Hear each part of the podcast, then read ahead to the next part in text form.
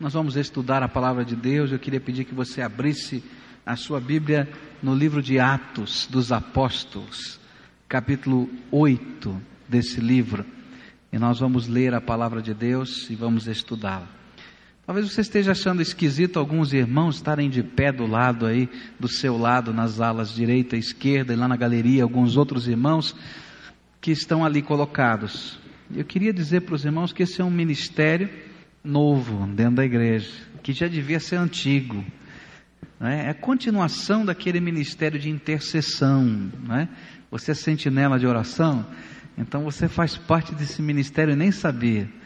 Eles vão estar durante todos os cultos orando, né? são pessoas que estão participando do culto, estão participando do momento de louvor, de adoração, da mensagem mas durante todo o culto eles estarão orando por mim, por você, pela igreja, pelas decisões e assim por diante. E por que de pé? Porque assim ele pode de vez em quando bater o olho, né? Bater assim, identificar algumas pessoas por quem orar especificamente. Nós precisamos de mais voluntários, porque eles não vão ficar em pé o culto inteiro, eles se revezam, a cada 10 ou 15 minutos eles vão sentar e mais alguém se levanta para orar. Se você quiser fazer parte desse ministério de intercessão, que não é, não é só aqui, Lá na sua casa você vai receber o folheto, o boletim da igreja específico para os intercessores, com os motivos de oração, com os pedidos de oração que chegam para nós. Então, se você quiser fazer parte desse ministério, então nos procure, procure a minha esposa, ou deixe o seu nome, seu endereço correto no gasofilácio, e assim você vai partilhar do ministério chamado Sentinelas de Oração. Nós precisamos ter um grande número de pessoas que estejam orando e queria que você fizesse parte desse ministério. Capítulo 8 do livro de Atos, versículos de 1 até 24. Assim nos diz a palavra do Senhor.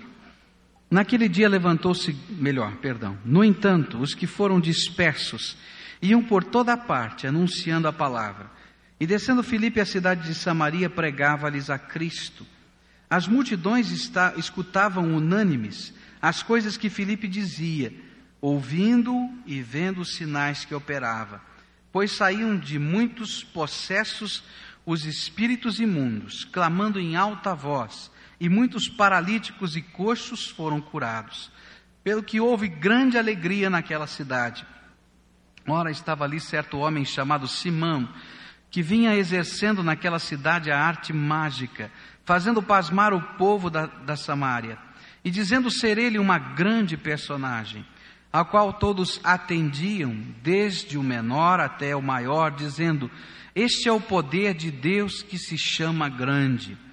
Eles o atendiam porque já desde muito tempo os vinha fazendo pasmar com as suas artes mágicas.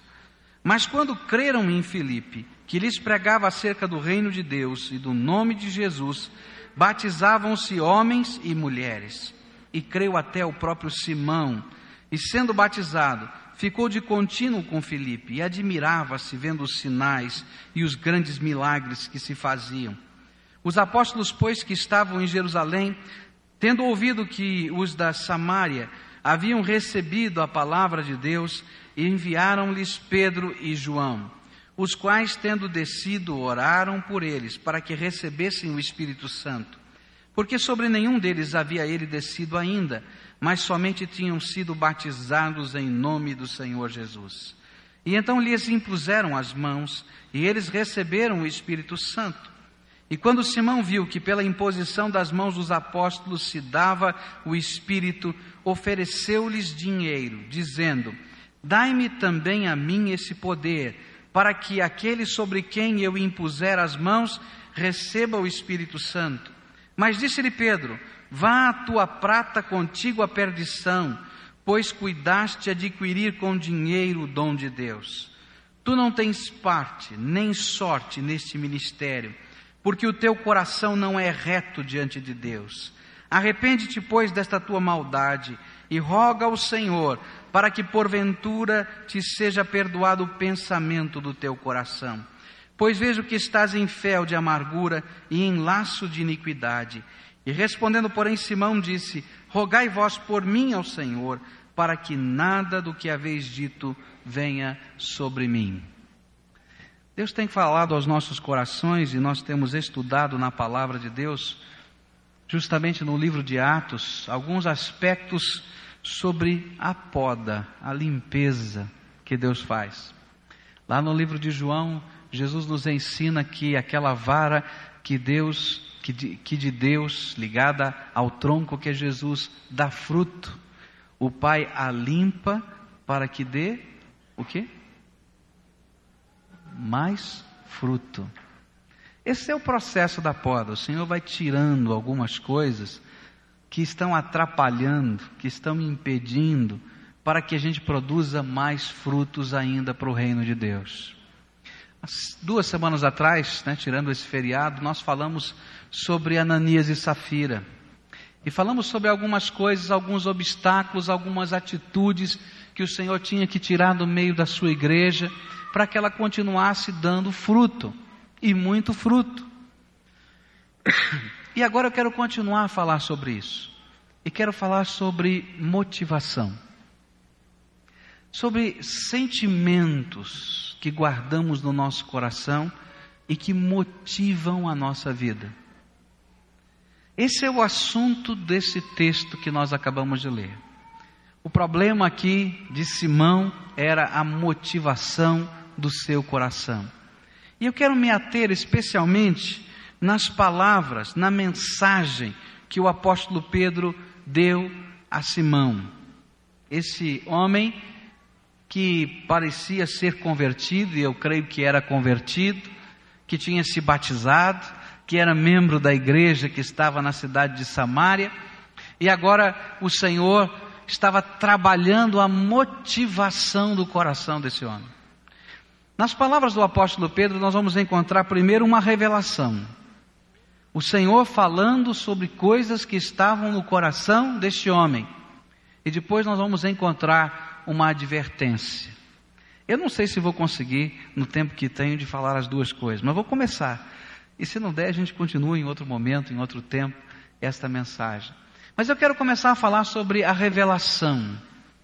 O que é que Deus, através de Pedro, estava revelando ao próprio Simão? Porque a motivação distorcida no coração da gente nem sempre é perceptível pela gente.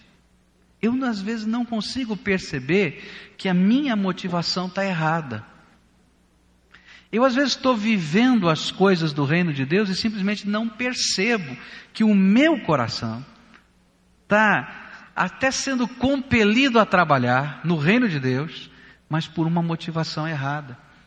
E às vezes o Senhor tem que colocar um espelho diante de nós e revelar e mostrar e tirar a venda, tirar o véu, para que a gente enxergue o que vai no coração da gente. E eu quero pensar então em algumas palavras que Pedro dirigiu a Simão, que são esse tirar do véu, tirar a venda, para que ele pudesse enxergar a motivação do seu coração. A primeira delas está no versículo 21 do nosso texto vai dizer o seguinte: Tu não tens parte nem sorte nesse ministério, porque o teu coração não é reto diante de Deus. Essa foi a primeira palavra. Contundente, direto. Simão, o teu coração não é reto diante de Deus. Tem alguma coisa aí dentro do teu coração que não bate com a visão do Senhor que não bate com o propósito do Senhor, com a motivação que o Senhor quer que exista na tua vida. E quando a gente começa a estudar esse texto, a gente vai entendendo um pouquinho. Se você ler o versículo 9, você vai perceber o que estava acontecendo. Esse homem Simão, que era um feiticeiro, um mágico, na linguagem de hoje era um macumbeiro, tá? Essa era a ideia que a Bíblia está nos passando, bem aquilo que a, as práticas da macumba hoje, mais ou menos isso que ele estava fazendo. Esse era um homem que era tido no meio do seu povo como poderoso, como importante, e ele mesmo se considerava uma pessoa especial e importante. Veja só o versículo 9. Ora, estava ali certo homem chamado Simão que vinha exercendo naquela cidade a arte mágica, fazendo pasmar o povo da Samária e dizendo ser ele uma grande personagem. Veja só, e dizendo, ele mesmo dizia de si mesmo: Eu sou um grande homem, eu sou uma pessoa muito especial. Isso mostra que Simão sempre foi um homem vaidoso, sempre foi um homem orgulhoso, um homem que buscava, sim, poder, de muitas maneiras, mas para enaltecer o seu ego, para trabalhar o seu coração, para que ele se sentisse o bom, o grande. E a gente vai ver exatamente essa expressão aqui, o grande. Nessa ânsia por proeminência, e esta sempre foi a sua motivação, ele buscou poder. E ele começou buscando o poder da feitiçaria, poder demoníaco, poder da magia negra, e assim vai. E quando ele percebeu que na cidade em que ele estava apareceu um concorrente, Filipe, que havia entrado naquela cidade, estava pregando o evangelho, e sinais do reino de Deus estavam acontecendo, e demônios estavam sendo expulsos, e pessoas estavam sendo curadas, isso que diz a palavra de Deus. Eu acredito que a princípio Simão se aproximou de Filipe para ver o seu concorrente. Bom, deixa eu ver o que, que esse homem faz.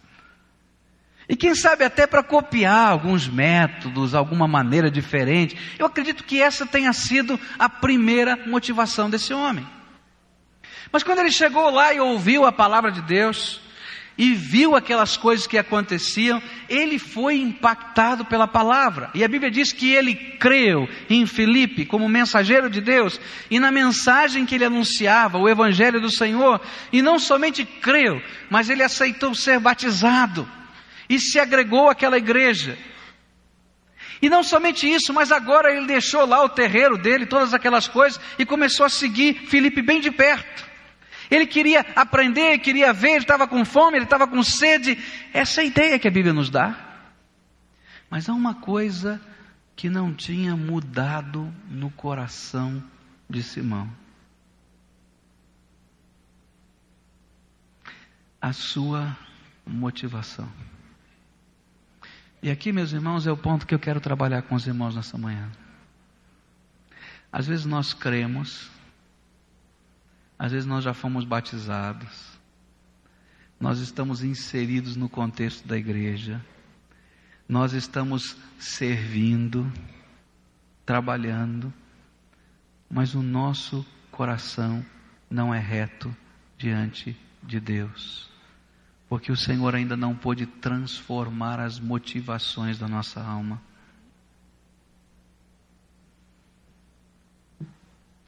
Sabe o que ele estava procurando ainda? Ele estava procurando ser o grande, o maioral. E ainda que a princípio não transparecesse a todos, essa era a motivação do coração. Mas o que ele não podia perceber é que o Senhor julga as intenções do nosso coração. Eu tenho aprendido, meus irmãos, que somos aquilo que é o nosso coração. Se o teu coração é puro, você é uma pessoa pura. Se o teu coração é malicioso, você é uma pessoa maliciosa. Se o teu coração é piedoso diante de Deus, devoto e busca o Senhor, você inteiro é piedoso, devoto. Se o teu coração é humilde, você é humilde. Se o teu coração é orgulhoso, você é orgulhoso. Nós somos o que é o nosso coração. E às vezes nós não entendemos que Deus julga não somente os nossos atos, mas Deus julga as intenções, os propósitos e as motivações do nosso coração. Existe um falso conceito de santidade. Então eu não mato, eu não roubo, eu não tirei nada de ninguém, está tudo bem na minha vida, minha vida dá certo, eu sou santo. Eu quero dizer para você que a poda de Deus, a limpeza que Deus quer fazer, começa no coração da gente. Qual é a motivação da tua alma? É disso que eu quero falar nessa manhã. Diante do Senhor que esquadrinha a mente e o coração, o que, é que Ele está vendo? Quais são os sentimentos que impulsionam a tua vida? É disso que o Senhor vai falar nesta manhã. Se nós não somos capazes de perceber as motivações do nosso coração, e se não permitimos que Deus trabalhe sobre elas e as transforme, de tal maneira que o nosso coração seja reto diante de Deus, nós estamos nos enganando para nossa própria ruína. E é isso que a palavra vai nos ensinar. Aqui, o que o Senhor está tentando dizer é que às vezes nós fazemos coisas que são motivadas por sentimentos que não têm nada a ver com a santidade e a comunhão com o Senhor. Eu quero confessar um pecado aqui para os irmãos, irmãos me perdoem, mas eu quero dizer para os irmãos de um pecado meu. Durante um determinado tempo da minha vida, Deus me supriu de muitas maneiras diferentes. Na época que eu estava no seminário, que eu comecei a estudar, já estava avançando no meu curso, eu era muito parecido com Simão. Eu não queria comprar nada, não, com dinheiro. Mas a motivação do meu coração não era diferente da dele. E eu tenho que confessar isso para os irmãos. Eu me achava o bom. Eu tinha boas notas, uma das melhores notas do seminário. Todos os trabalhos que o Senhor tinha permitido que eu fizesse tinham sido uma bênção, tinha tido sucesso. E eu comecei a me encher de orgulho e vaidade. Eu me senti exatamente assim, o grande, o importante. E Deus precisou me dar uma rasteira, me jogar no chão, para que eu pudesse entender que a motivação estava toda errada na minha vida. E um dia o meu pastor, eu seminarista, me deu uma congregação para me dirigir. E eu já fui com todos os meus projetos e planos. Não, vai ser uma benção. Nossa, que coisa. Eu estou lá. Gente, era assim mesmo. Eu não falava isso para ninguém, mas era assim que eu pensava. E reuni o grupo de jovens sobre quem eu tinha uma influência muito grande na igreja, e todos eles estavam lá para me ajudar. E nós trabalhamos. Peguei tudo o que eu sabia, nós fizemos. E meus irmãos, foi a pior desgraça da minha vida. Se, se dirigir congregação fosse o parâmetro para para ser um dia um, um, bom pastor desenvolver um ministério, eu nunca, nunca seria pastor na minha vida. Porque o trabalho foi tão ruim, mas tão ruim, que a igreja fechou a congregação e vendeu o lugar.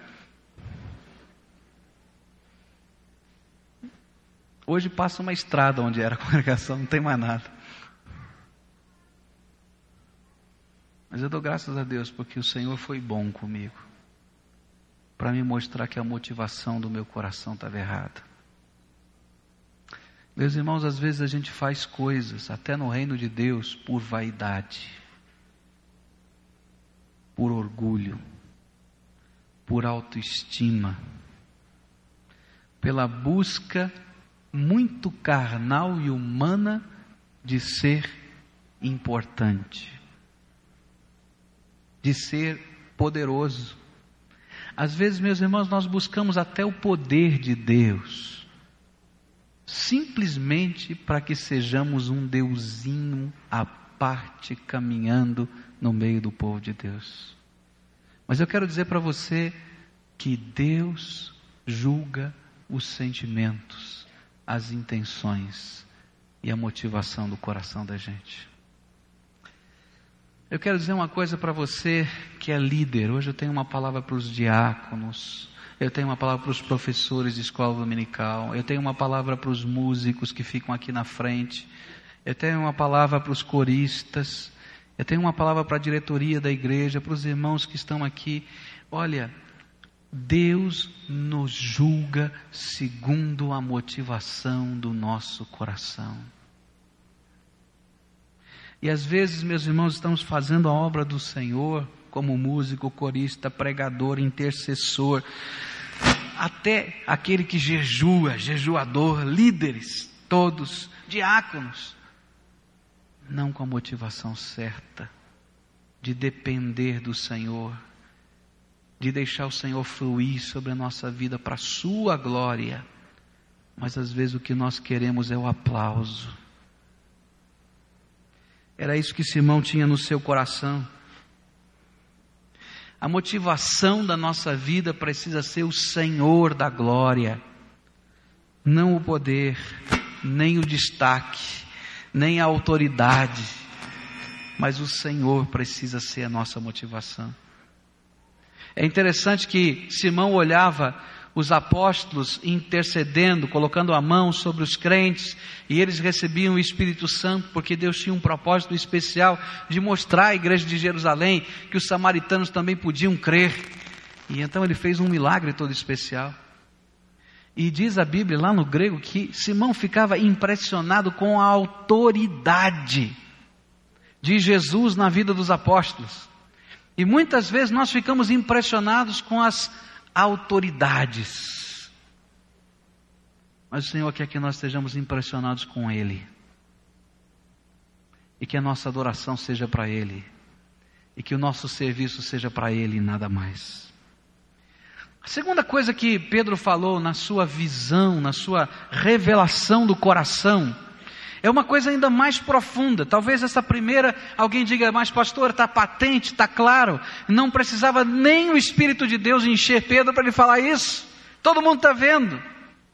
Mas a segunda coisa é alguma coisa que o Senhor, pelo seu Espírito, está mostrando profundamente. Ele vai dizer agora no verso 23, e diz assim: Pois vejo que estás em fel de amargura e em laço de iniquidade. E agora o apóstolo Pedro, em nome do Senhor Jesus, naquela mesma autoridade com que os milagres estavam acontecendo, ele vai para o Velho Testamento e cita para Simão alguma coisa que está acontecendo no coração dele que ele não estava se apercebendo. Abra sua Bíblia em Deuteronômio 29, versículos 18 a 21. E veja só o que a Bíblia vai dizer sobre esse fel de amargura. Deuteronômio 29, versículos 18 a 21. Grifa isso aí na tua Bíblia. Eu quero dizer para você o que é que Deus estava mostrando para Simão sobre a intenção do coração dele. Teu coração não é reto diante do Senhor e você está em fel de amargura. Diz assim: para que entre vós não haja homem, nem mulher, nem família, nem tribo, cujo coração hoje se desvie do Senhor nosso Deus e vá servir aos deuses destas, dessas nações. E eu me perdi agora. Virei a página errada da Bíblia aqui. Isso. Para que entre vós não haja raiz que produza veneno e fel e aconteça que alguém, ouvindo as palavras desse juramento, se abençoe no seu coração, dizendo: Terei paz, ainda que ande na teimosia do meu coração, para acrescentar a sede à bebedeira. O Senhor não lhe quererá perdoar, pelo contrário, fumegará contra esse homem a ira do Senhor e o seu zelo, e toda maldição escrita nesse livro pousará sobre ele, e o Senhor lhe apagará o nome de debaixo do céu.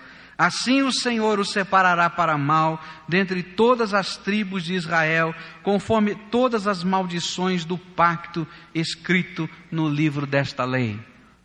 Sabe o que é que Pedro estava dizendo? Cheio do Espírito Santo, eu vejo que você está em fel de amargura. E logo o Espírito Santo fez Pedro lembrar todo esse texto que nós lemos. Ele está citando isso. E sabe o que ele estava dizendo? Tentando dizer para esse homem: olha, o diabo plantou uma semente no teu coração. Esta ideia, este sentimento, esta motivação que não bate com aquilo que Deus quer fazer na tua vida, que não tem nada a ver com o Senhor, foi uma ideia plantada. Agora eu quero dizer para você que essa ideia vai frutificar, vai crescer, vai virar uma planta que vai dar um fruto amargo e venenoso e é um fruto para a morte. E esta ideia, primeiro desvia o coração, a mente da gente. São pensamentos, intenções, motivações que vão sendo lançadas pelo inimigo, que nós abrigamos, que fazem parte da nossa vida, vão tomando conta do nosso sentimento, do nosso coração. Mas depois, estas motivações erradas se tornam ídolos na nossa vida. Eles se materializam.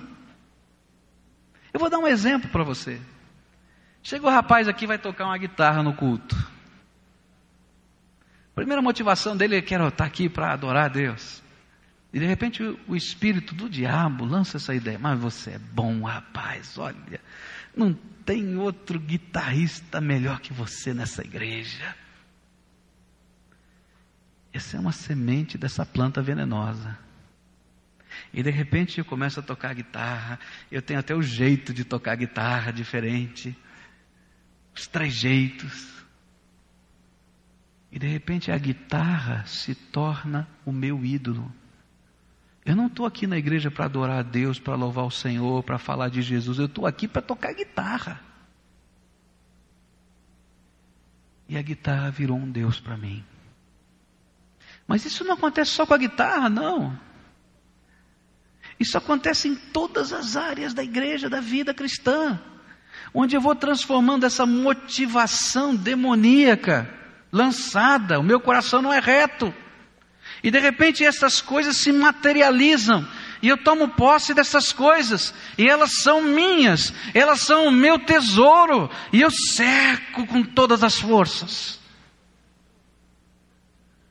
Mas veja só o que a Bíblia está dizendo lá em Deuteronômio. Era essa mensagem que Deus estava revelando, falando diretamente ao coração de Simão. Primeiro é, é, a motivação no coração, depois essa motivação se torna um ídolo e às vezes até se materializa, é uma coisa que eu tomo posse. Mas depois o diabo vai trabalhar o convencimento contrário. O Espírito de Deus começa a mexer, entrega a guitarra, entrega o púlpito, Pascoal, entrega a igreja, entrega a função, porque eu sou o Deus que deve ser adorado. E eu então vou me aferrando a essas coisas. Não, Senhor, eu vou achando desculpas para aquilo que eu estou fazendo. E chega um momento, meus irmãos, que o diabo é tão sutil que diz assim: olha, não se preocupa com essas coisas. Isso daí não é tão sério. Você é tão servo de Deus, está trabalhando. Você está debaixo da graça. Você está debaixo do pacto. Isso não é digno de juízo de Deus. Deus não vai julgar coisa nenhuma. Você tem a garantia de bênção. E é disso que Deuteronômio fala: cuidado, porque você vai se auto-abençoar, dizendo que está tudo em paz. Mas eu quero dizer para você que Deus julga a intenção do coração. E antes que este pecado seja revelado publicamente, Deus já falou e já mostrou que você não tem parte e nem herança nesse ministério. Você pode até estar tá fazendo isso, mas não tem unção, não tem poder e não tem graça. Porque Deus está julgando. A Bíblia vai falar mais sobre esse fel de amargura. Lá em Hebreus 12, eu não tenho tempo agora, mas vou citar apenas o texto. 14 e 15, ele vai dizer que quando esse fel de amargura, esse sentimento, essa plantinha foi colocada dentro do coração, que começou a crescer, brotar e tem essa fruta amarga e venenosa, quando ele está lá dentro, algumas coisas começam a acontecer no seio da igreja por minha causa, porque eu sou parte desse processo. Falta a paz entre os irmãos. Sabe por que, que tem briga dentro da igreja? É porque a motivação está errada. Porque se nós tivéssemos a mesma motivação do Espírito de Deus, a mesma motivação que fez Jesus se encarnar, que não se aferrou nem à sua qualidade gloriosa do céu, mas se esvaziou, fez-se homem, humilhou-se até a cruz, não tinha briga na igreja.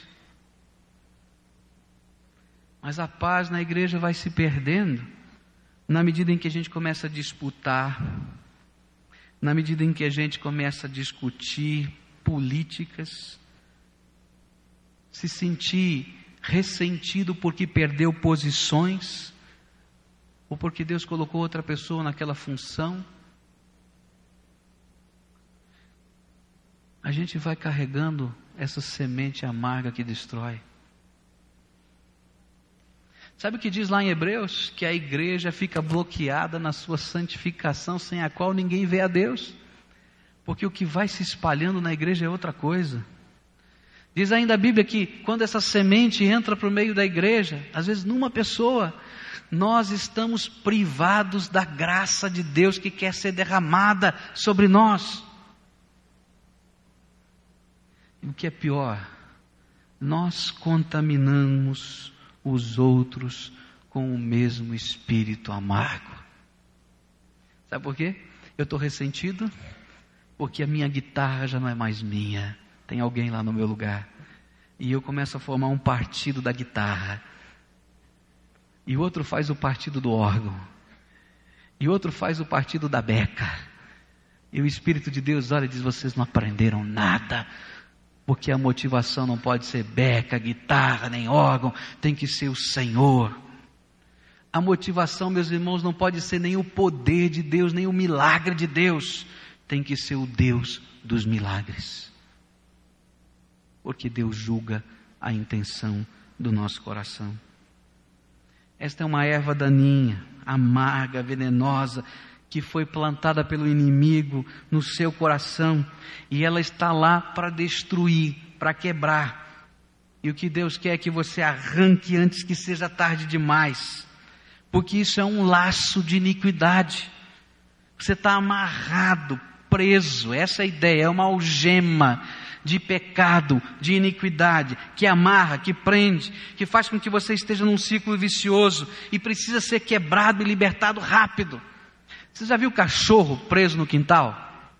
Aquele que a gente coloca aquela, aquele arame, né, de uma ponta do, do muro até a outra ponta do muro. Não sei se você já viu isso, né? E bota aquela corrente e o cachorro tem a sensação de liberdade. Então você solta, o cachorro vai correndo, vai para lá e vai para cá, mas quando chega a hora de dar o avanço, ele, bum, para na corrente, não dá para ir mais. É disso que a Bíblia está falando. Algumas igrejas estão laçadas no pecado. Tem a falsa sensação de liberdade, de poder, de força, de autoridade, mas não vão além, porque está amarrado por esses pecados que estão no coração, na motivação, no sentimento, na atitude e nos relacionamentos. Isso tem consequências que são aterradoras. Eu vou só citar porque o meu tempo acabou, não tenho mais tempo de falar. Mas eu quero citar isso porque senão essa mensagem não tem sentido. E o apóstolo Pedro vai dizer uma coisa que é impressionante. Eu não posso sair daqui sem dizer isso.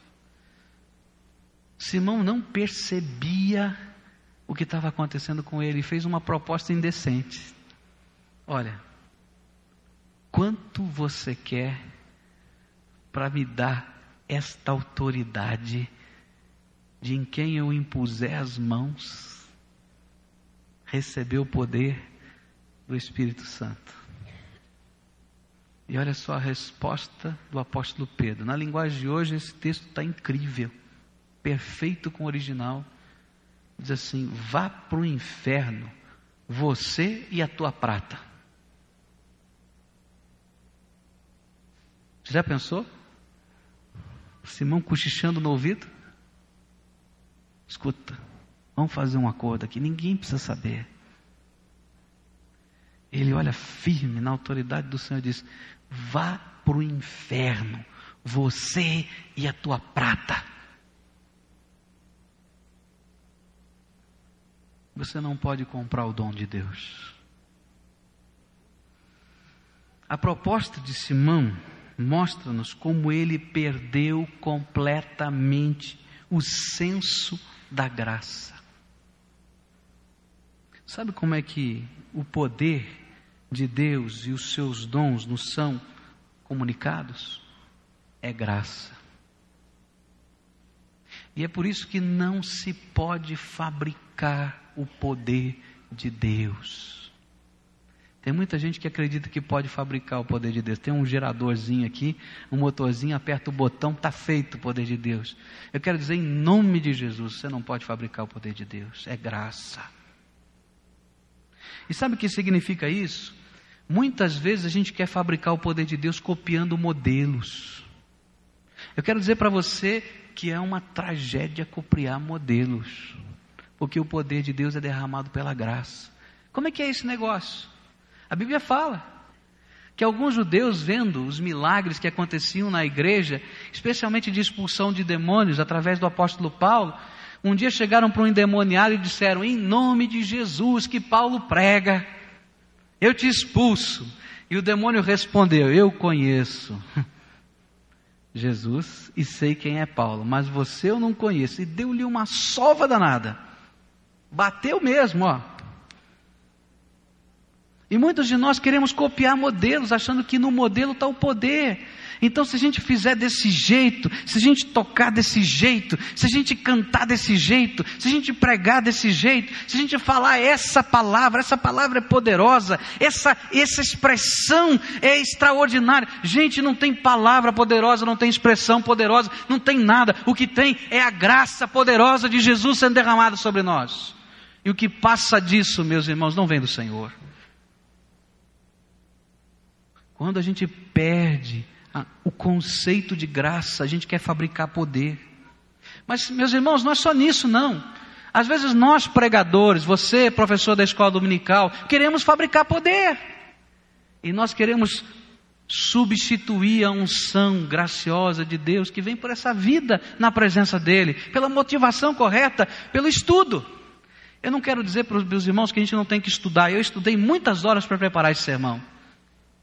Os irmãos não imaginam quanto tempo eu levo para preparar um sermão. Mas eu quero dizer para os irmãos que às vezes nós queremos fabricar poder com apenas o nosso estudo. Meus irmãos, estudo não fabrica poder. A mesma coisa com ensaio. Pode ficar ensaiando a vida inteira e sair uma droga, sem unção nenhuma, porque não é o ensaio que traz o poder. Porque o poder de Deus não se fabrica, não se compra, é graça. É graça que é derramada sobre a vida da igreja, sobre a vida do crente.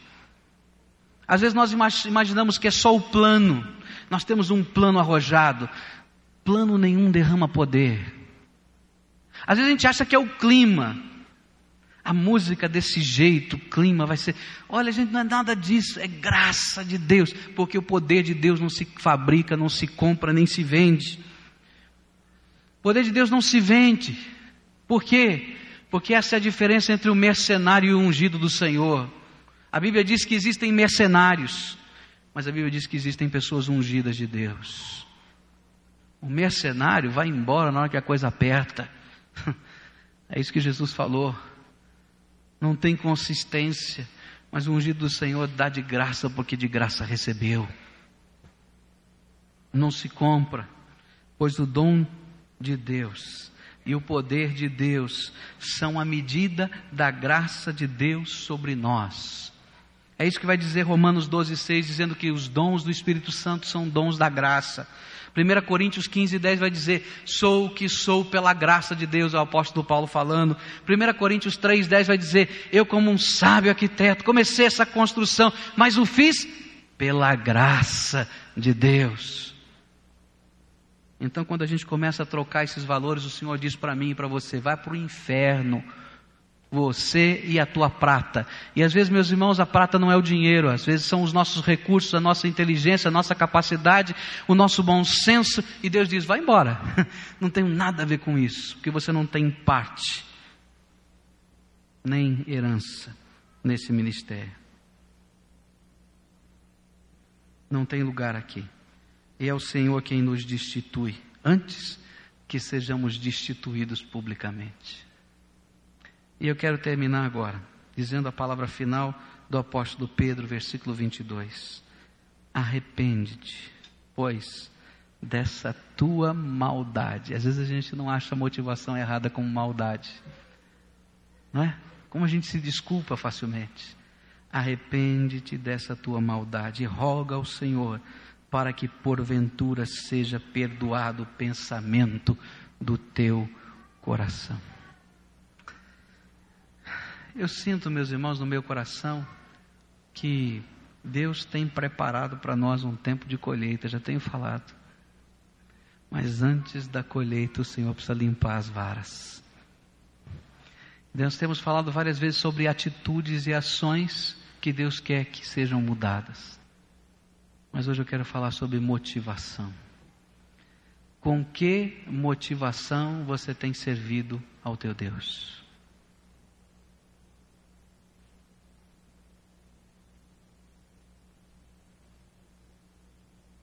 Qual é a ideia que você faz de você mesmo?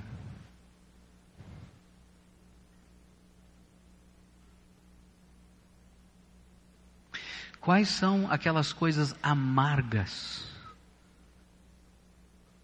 que estão no teu coração e que semeiam às vezes a divisão no meio do povo? Eu quero dizer que isso não vem do Senhor.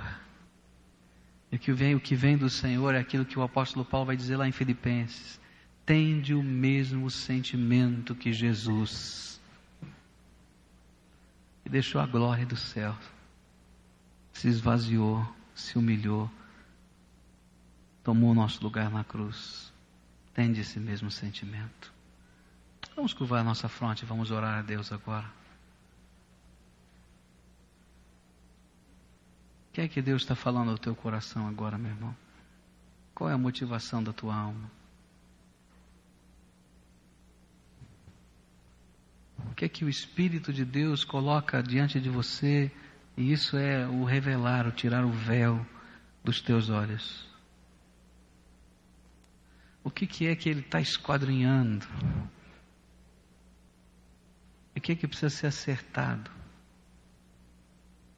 Faz isso rápido, antes que seja tarde, porque chega uma hora que Deus diz e declara: você não tem parte e nem herança nesse ministério, porque a tua motivação está errada.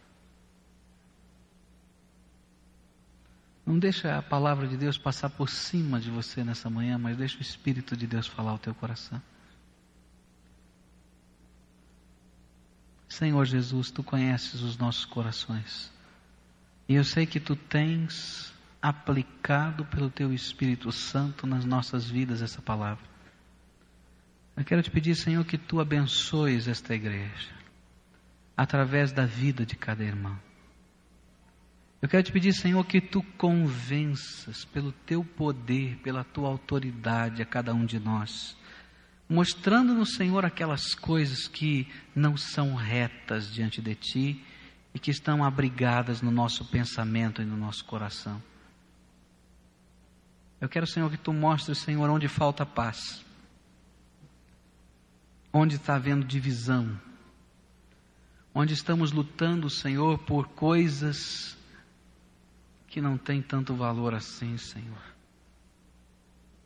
Eu quero que tu estejas nos dando o sentido da graça.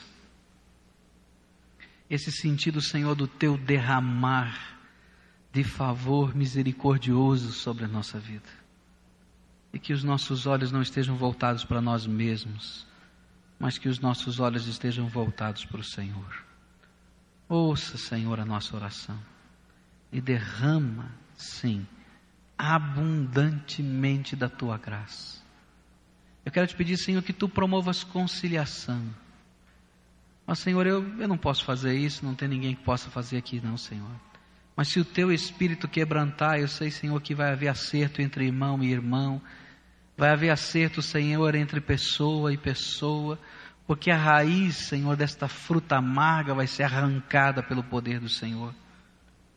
Eu sei, Senhor, que esses laços, essas correntes, de pecado que dão a falsa sensação de que a gente está livre, podem ser quebradas pelo sangue de Jesus, mas elas precisam ser confessadas a Ti, Senhor. Elas precisam ser restauradas. E eu te peço, Senhor, faz essa obra, Senhor, que só o Teu Espírito pode fazer. Porque queremos a colheita que Tu tens para nós. Mas precisamos ser a igreja que Tu queres, para que na autoridade do Senhor estejamos ministrando segundo a Tua vontade. É no precioso nome do Senhor Jesus que assim oramos. Amém e amém.